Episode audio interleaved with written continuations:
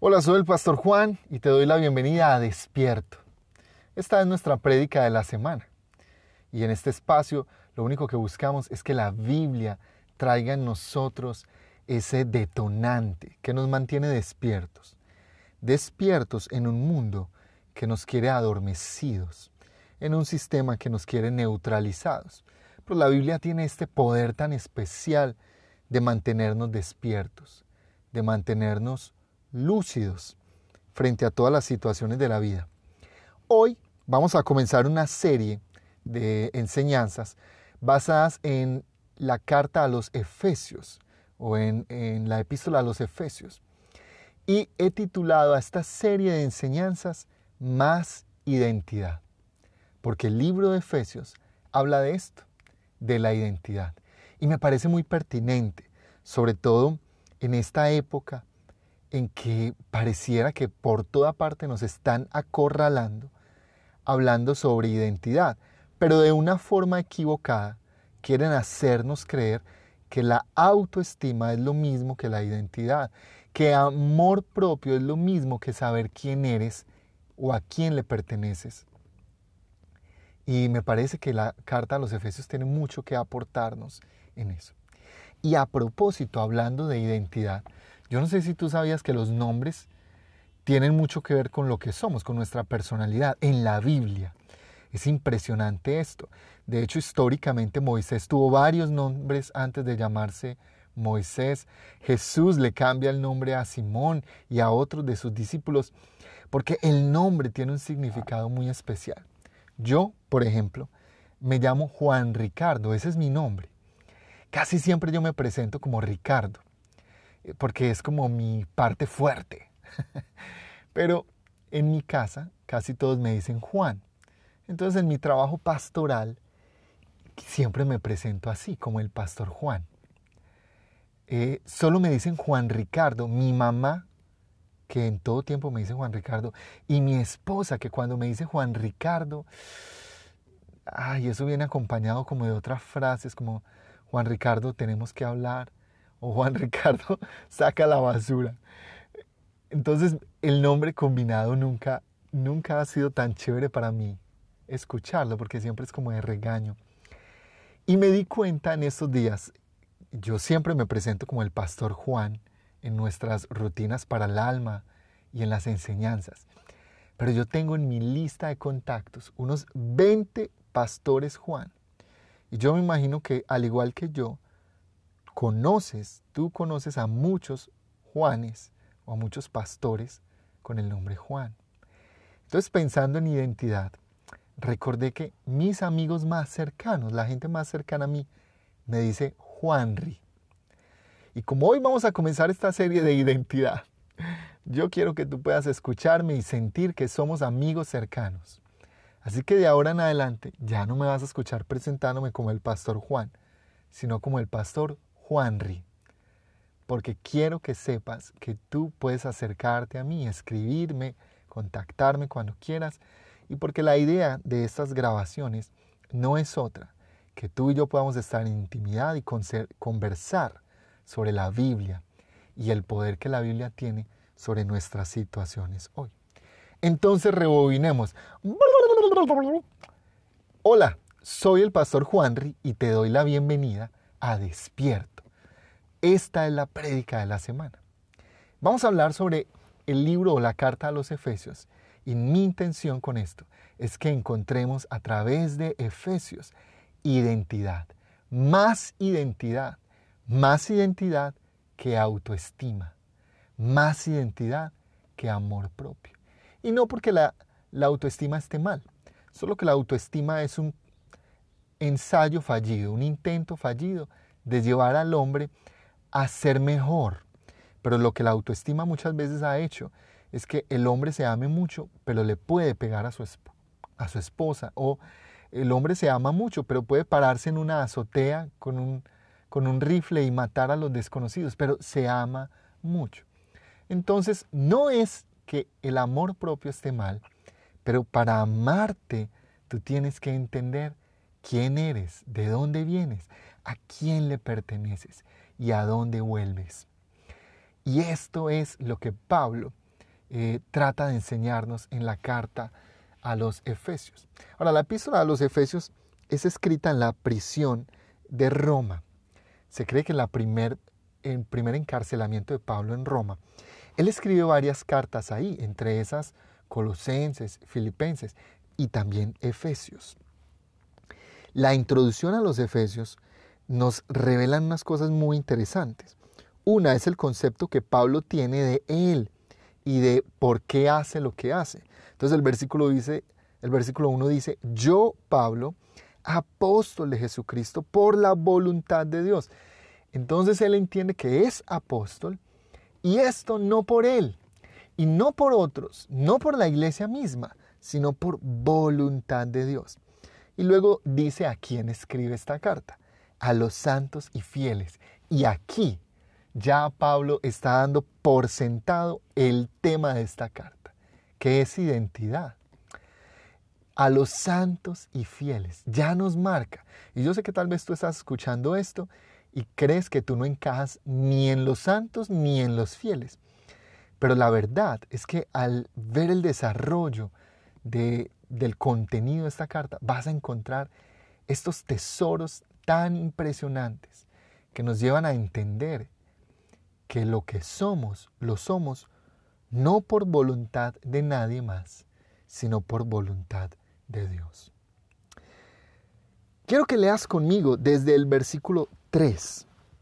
Dice así, Bendito sea el Dios y Padre de nuestro Señor Jesucristo, que en Cristo nos ha bendecido con toda bendición espiritual en los lugares celestiales. Y en este versículo 3 hay una clave más, y es que la identidad de la que Pablo va a hablar no solo viene por la voluntad de Dios sobre nuestras vidas, sino que el requisito es que esta identidad se revela solo cuando estamos conectados o dentro de Cristo. Así que en Cristo somos benditos. Y esta es otra marca de nuestra identidad. Ahora, si tú lees todo el capítulo 1, o por lo menos desde el versículo 1 hasta el versículo 14, vas a encontrar una lista de características que hablan de lo que tú y yo somos en Cristo y por Cristo. Y tú vas a encontrar palabras como benditos, santificados, instrumentos de adoración, perfeccionados, escogidos, justificados, ah, predestinados, sin tacha, sin mancha, adoptados y toda esta lista que te animo a que tú en privado la leas y la saques, son las cosas que Dios dice que somos en Él. Todo el tiempo, Satanás en la Biblia se muestra como alguien que tiene la intención de corromper o confundir nuestra identidad. Cuando no sabemos quiénes somos realmente, eh, creeremos cualquier otra cosa que no somos. Entonces, esta carta que escribe Pablo precisamente a los gentiles cristianos en la iglesia de Éfeso tiene esta intención. Ahora, yo quiero centrarme solamente en el versículo 4, 5 y 6 del capítulo 1, pero me era imposible entrar ahí sin mencionarte el versículo 1 y el 3, para que tú puedas comprender hacia dónde Él nos va dirigiendo. Entonces, desde el versículo 4 se habla de tres cosas que Dios determinó de ti y de mí y que preparó para ti y para mí. Y como dice el versículo 1, lo somos, no por nosotros y no por otra cosa, sino por voluntad de Dios. Y como dice el versículo 3, en Cristo obtenemos estas bendiciones. Entonces, ve conmigo al versículo 4, dice así, en Él Dios nos escogió antes de la fundación del mundo para que en su presencia seamos santos e intachables por amor. Y aquí está la primera marca. Entonces, la primera cosa que Dios dice de nosotros es que hemos sido escogidos para ser santos. Y Pablo no escribe esto por cualquier cosa. Él entiende que la santidad es una marca que debe estar en nuestras vidas y que debemos comprenderla. Ahora, yo crecí en una iglesia donde la palabra santidad casi que era una amenaza. Yo recuerdo que en el altar había un letrero grande con la frase, sin santidad nadie verá al Señor. Y para mí eso era amenazante, eso era aterrador. Sin santidad nadie verá al Señor. De una vez yo comprendía que yo no iba a ver al Señor porque yo no soy santo. La palabra santo siempre me fue tan lejana y nunca me explicaron eh, qué significaba o qué era esto, de qué hablaba la santidad. Ahora, yo estoy seguro que cuando leemos el versículo 1 o tú lo lees y lees que Pablo dice que esta carta está dirigida a los santos y fieles, tú asumes que no tiene que ver contigo. Pero la santidad no es algo que depende de nosotros. La santidad es un regalo de Dios. Una buena traducción para la palabra santidad hoy es diferente. Y yo sé que si te digo que Dios quiere que tú seas diferente, seguramente eso se te hace más sencillo que ser santo. Es más, tú que me estás escuchando, estoy seguro que piensas que ya eres alguien diferente, que eres diferente incluso a resto de tu familia, a tus hermanos. Seguramente piensas que eres diferente a tu papá y, has tenido como yo la sospecha que no pertenecías a esa familia. Pero de esa diferencia no es la que habla el apóstol aquí, o no es de la que hace referencia a la palabra santidad o santos. La palabra santo implicaba separar, apartar algo. Entonces, alguien estaba en un montón, pero luego yo lo hago diferente, lo aparto. Una de las marcas de la santidad era algo que conocemos como la, unción. Entonces se ungían a los reyes, se ungían a los sacerdotes se ungían a los profetas. Y la unción era que le derramaban aceite en la cabeza y esto hacía que en medio de su familia o el grupo de personas o el pueblo, el colegio, donde estuviese, que esa, ese acto se hiciese en su vida, ya lo hacía diferente lo hacía santo, lo apartaba. También se santificaban cosas. La Biblia dice que hubo utensilios santificados en el templo. Se, se usó cosas y se santificaron cosas para usos eh, especiales, usos sacros delante del templo o en la presencia del Señor. Entonces, tú y yo, dice el versículo 4, somos predestinados somos creados de antemano, escogidos para ser santos. Eso ya estaba en los planes de Dios, que tú y yo fuésemos santos. Pero ¿cómo? ¿Cómo podemos ser diferentes? Bueno, lo primero que tienes que comprender es que somos diferentes porque Dios está en nosotros. Él nos santifica. Entonces, mi santidad no depende de mis obras, depende de las obras de Jesús. Mi santidad no ha dependido de mi vida, ha dependido de la vida, la muerte y la resurrección de Jesús. Así que la santidad es un regalo. Es un regalo para todos los que han sido escogidos por Dios desde antes de la fundación del mundo. Es un regalo. Entonces yo debo recibir el regalo de la santidad y entender lo liberador de este regalo. Porque aunque la santidad no depende de mis obras, sí produce en mí las obras de una persona santa. Y esto también tiene que ver con ser diferentes. Porque Dios nos ha dado la santidad, nos ha regalado la santidad. Y esto quiere decir que Él ha puesto en nosotros el poder para vivir de una manera diferente. Esto es gracia la verdadera traducción de gracia. Porque cuando pregunto en las congregaciones o a la gente con la que normalmente hablo de estos temas, le pregunto, bueno, dime qué es gracia. Casi siempre me dicen, es un regalo inmerecido, es el don inmerecido. Y asumimos que la gracia es como ese pesar de Dios. Que Dios dice, no, qué pesar esta persona, este hijo mío tan pecador, y no ha podido cambiar. No, yo lo perdono otra vez. Venga, ven acá mi pequeño cachorro y te perdono que otra vez te equivocaste. Pero no, no, no, no. La gracia no es solamente eso. Por supuesto, la gracia es un don inmerecido, un regalo inmerecido. Por supuesto, la gracia es una misericordia extendida de Dios sobre nosotros. Pero la gracia es un paquete completo, que no solamente tiene la compasión con la que Dios nos alcanza, sino que también tiene el poder de Dios manifestado en la santidad que nos hace diferentes. Es decir, por la gracia de Dios tú eres santo y por la gracia de Dios tienes el poder para rechazar el pecado. Y por la gracia de Dios, si pecas, tienes el poder de venir al arrepentimiento y cambiar de conducta. La gracia es un poder santificador en nuestra vida. Así que somos santos como un regalo de Dios. Dios te llamó y te escogió para que tú seas diferente, para que tú seas santo. Ese poder está en ti, es parte de tu identidad. Tienes toda la autoridad y la libertad de ser diferente. Y no solamente estoy hablando de ser diferente a la gente que no tiene a Cristo en su corazón, a la gente que no tiene temor de Dios, porque la diferencia también se marca adentro de nuestra casa. Porque para muchos que, que asisten a nuestras congregaciones es normal entonces eh, decir mentiras. Pero tú debes ser diferente.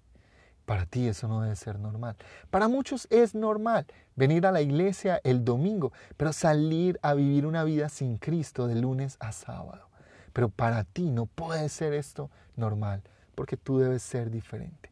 Para muchos es normal mirar con sus ojos de la manera incorrecta, pero nosotros no, porque hemos sido escogidos para ser diferentes. Entonces, ser diferente no solamente es un llamado, no solamente es un regalo, sino que es parte de tu identidad. Y Satanás todo el tiempo está tratando de convencerte que tú eres igual a los demás, que tú no puedes ser diferente, que en ti no está ese poder. La segunda cosa importante sobre nuestra identidad con la que Pablo nos introduce en el libro está en el versículo 5 nos predestinó para que por medio de Jesucristo fuéramos adoptados como hijos suyos, según el beneplácito de su voluntad. Otra vez, esto viene de Él, de su voluntad, y es en Cristo. ¿Qué? La segunda cosa, tú eres un hijo, tú eres una hija de Dios. Somos hijos, hijos por adopción. Y un adoptado es alguien que fue escogido. Ahora, la palabra que Pablo usa es predestinado. O sea, antes de cualquier cosa, pre, preexistente, antes de ti mismo, Dios ya había determinado que tú ibas a ser su hijo, su hija. Fuiste escogido para eso, para ser hijo. Ahora, lo emocionante aquí es que Pablo usa esta palabra, adoptado. La adopción es algo tan fácil, es un tema tan fácil del que uno puede hablar, pero tan difícil de entender. Tengo unos cuantos amigos que tienen hijos adoptados y ellos siempre me han hablado de la paternidad de corazón. Es decir, el embarazo no se vive en el vientre, se vive en el corazón, en la espera de ese momento, mientras están en todo el proceso del papeleo, mientras están en todo el proceso de la preparación psicológica y emocional, mientras están preparando su casa, la economía, ellos están en un embarazo de corazón. Y yo no sé si tú sabías, pero por lo menos en Colombia, la ley de adopción permite que después de cierto tiempo, si un padre tiene algún conflicto con su proceso de adopción, puede devolver su hijo. Sin embargo, casi nunca esto ha pasado. ¿Por qué? Porque es que el, proceso, la paternidad de corazón, el embarazo de corazón, es tan emocionante y tan exigente que quien ha vivido ese proceso no va a echar atrás todo eso, todo ese camino recorrido. Entonces, un adoptado tiene esta certeza que hay alguien que ha peleado por él, que ha batallado por él y que no lo va a soltar. Pues la Biblia dice que tú y yo somos adoptados. Fuimos predestinados para esto, para ser adoptados hijos suyos. Y esto suena muy fácil decirlo. Si yo te digo, si tú eres hijo de Dios, tú seguramente dirás, amén. Yo muchas veces lo he dicho sin entender claramente de qué se trata esto, que somos hijos. Entonces yo recuerdo eh, una historia que me encanta contar cuando hablo de adopción y esta historia no es mía, de hecho es de mi cuñado. Entonces mi cuñado es docente y una vez me contó esta historia. Él me dijo que una mamá llegó a pedir eh, cuentas por su hijo. Profe, ¿cómo está mi hijo? Y al igual que muchos adolescentes en el colegio, pues este muchacho no iba muy bien. Entonces la mamá comenzó a implorar por su hijo, profe, ayuda a mi hijo. Y le contó esta historia. Le dijo, hace unos años atrás, yo eh, cruzando un parque oscuro con mi hija mayor, encontramos un bebé ensangrentado, lleno de hormigas, en medio de la basura en ese parque. Lo abracé, le sacudí las hormigas, contaba esta señora. Lo llevé al hospital. Ahí nos dimos cuenta que tenía horas de nacido. Y por esas obras milagrosas de Dios, cuenta la señora, le permitieron adoptar ese niño. Y ella le dijo al profe, que, es mi, mi cuñado, profe, ese es Juan de Dios. Y ella le dijo al profe, mis hijos me dicen, mamá, yo sé que usted quiere más a Juan de Dios que a nosotros. Y ella dijo, profe, ¿sabe que es verdad? Mira, esta historia me hace comprender un poco más de qué se trata la adopción. Porque la verdad es que tú y yo estábamos abandonados en el mundo, ensangrentados, llenos de hormigas, heridos y lastimados. Pero Jesús fue por nosotros, nos limpió, nos abrazó y nos amó. Y en Jesús hemos sido adoptados. Dios te ama como hijo. Y eso también es un regalo. Eso no ha dependido de ti, ni de mí, ni de nuestro esfuerzo. No somos hijos por cosas que hacemos. No somos hijos amados por nuestro gran trabajo para Dios. Somos hijos amados y por eso hacemos un gran trabajo para Dios. No fuimos nosotros los que decidimos estar en Dios. Él nos escogió. Y por eso decidimos permanecer ahí. No sé si puedes comprender la plenitud, la magnitud de esto, pero tú has sido predestinado para ser hijo. Entonces ser hijo es parte de tu identidad.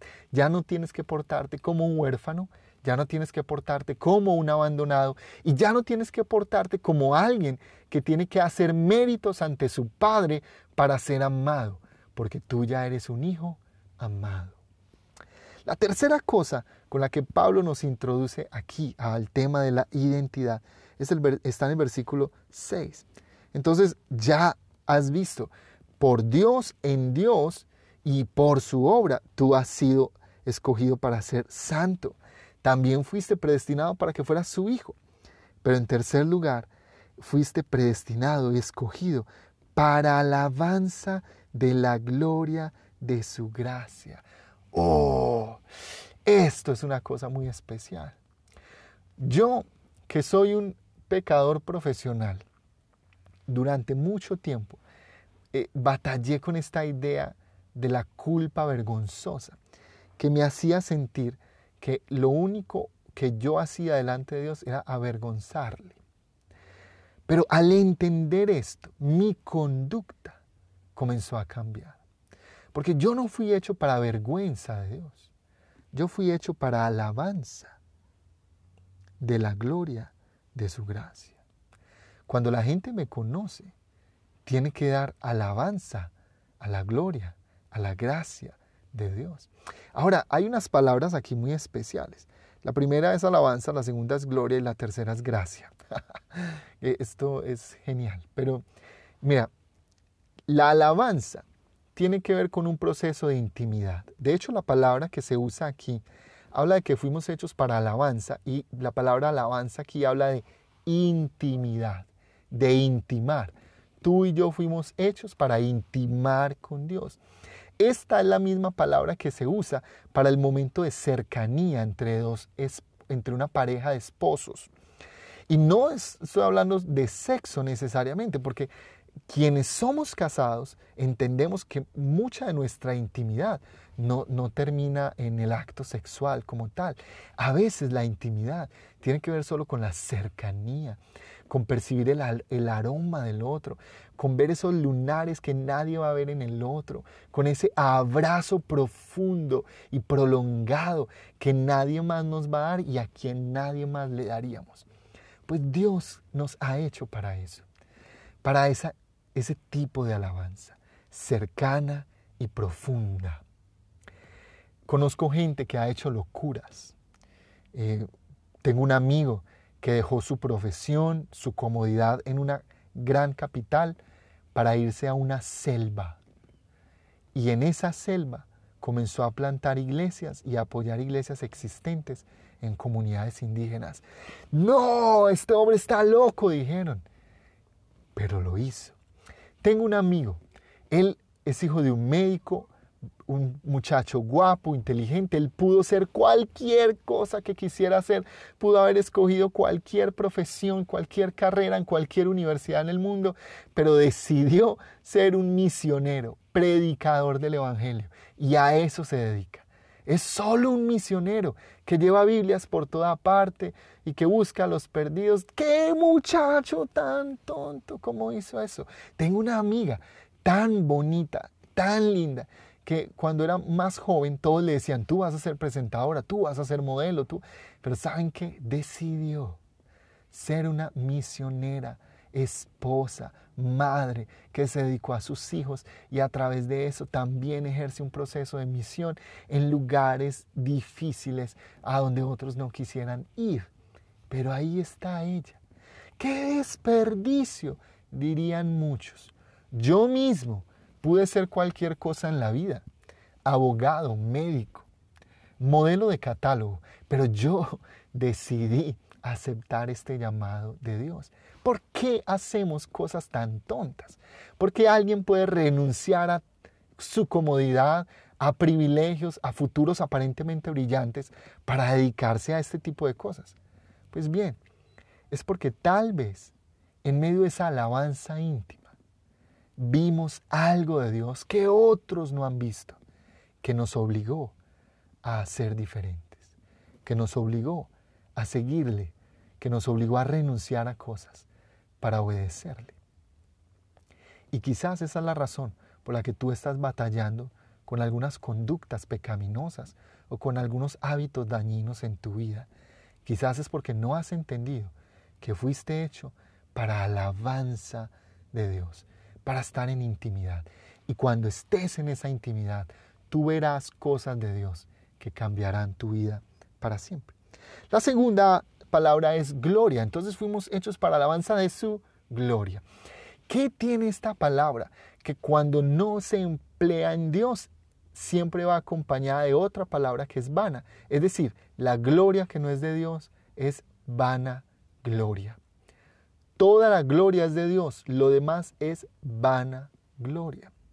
Y lo que el, el apóstol está tratando de decir aquí, el, el apóstol Pablo trata de decir aquí es que tú y yo fuimos escogidos para alabanza de su gloria. Es decir, todo lo que yo hago debe llevar a las personas a alabar la gloria de Dios, a dar honor a su nombre.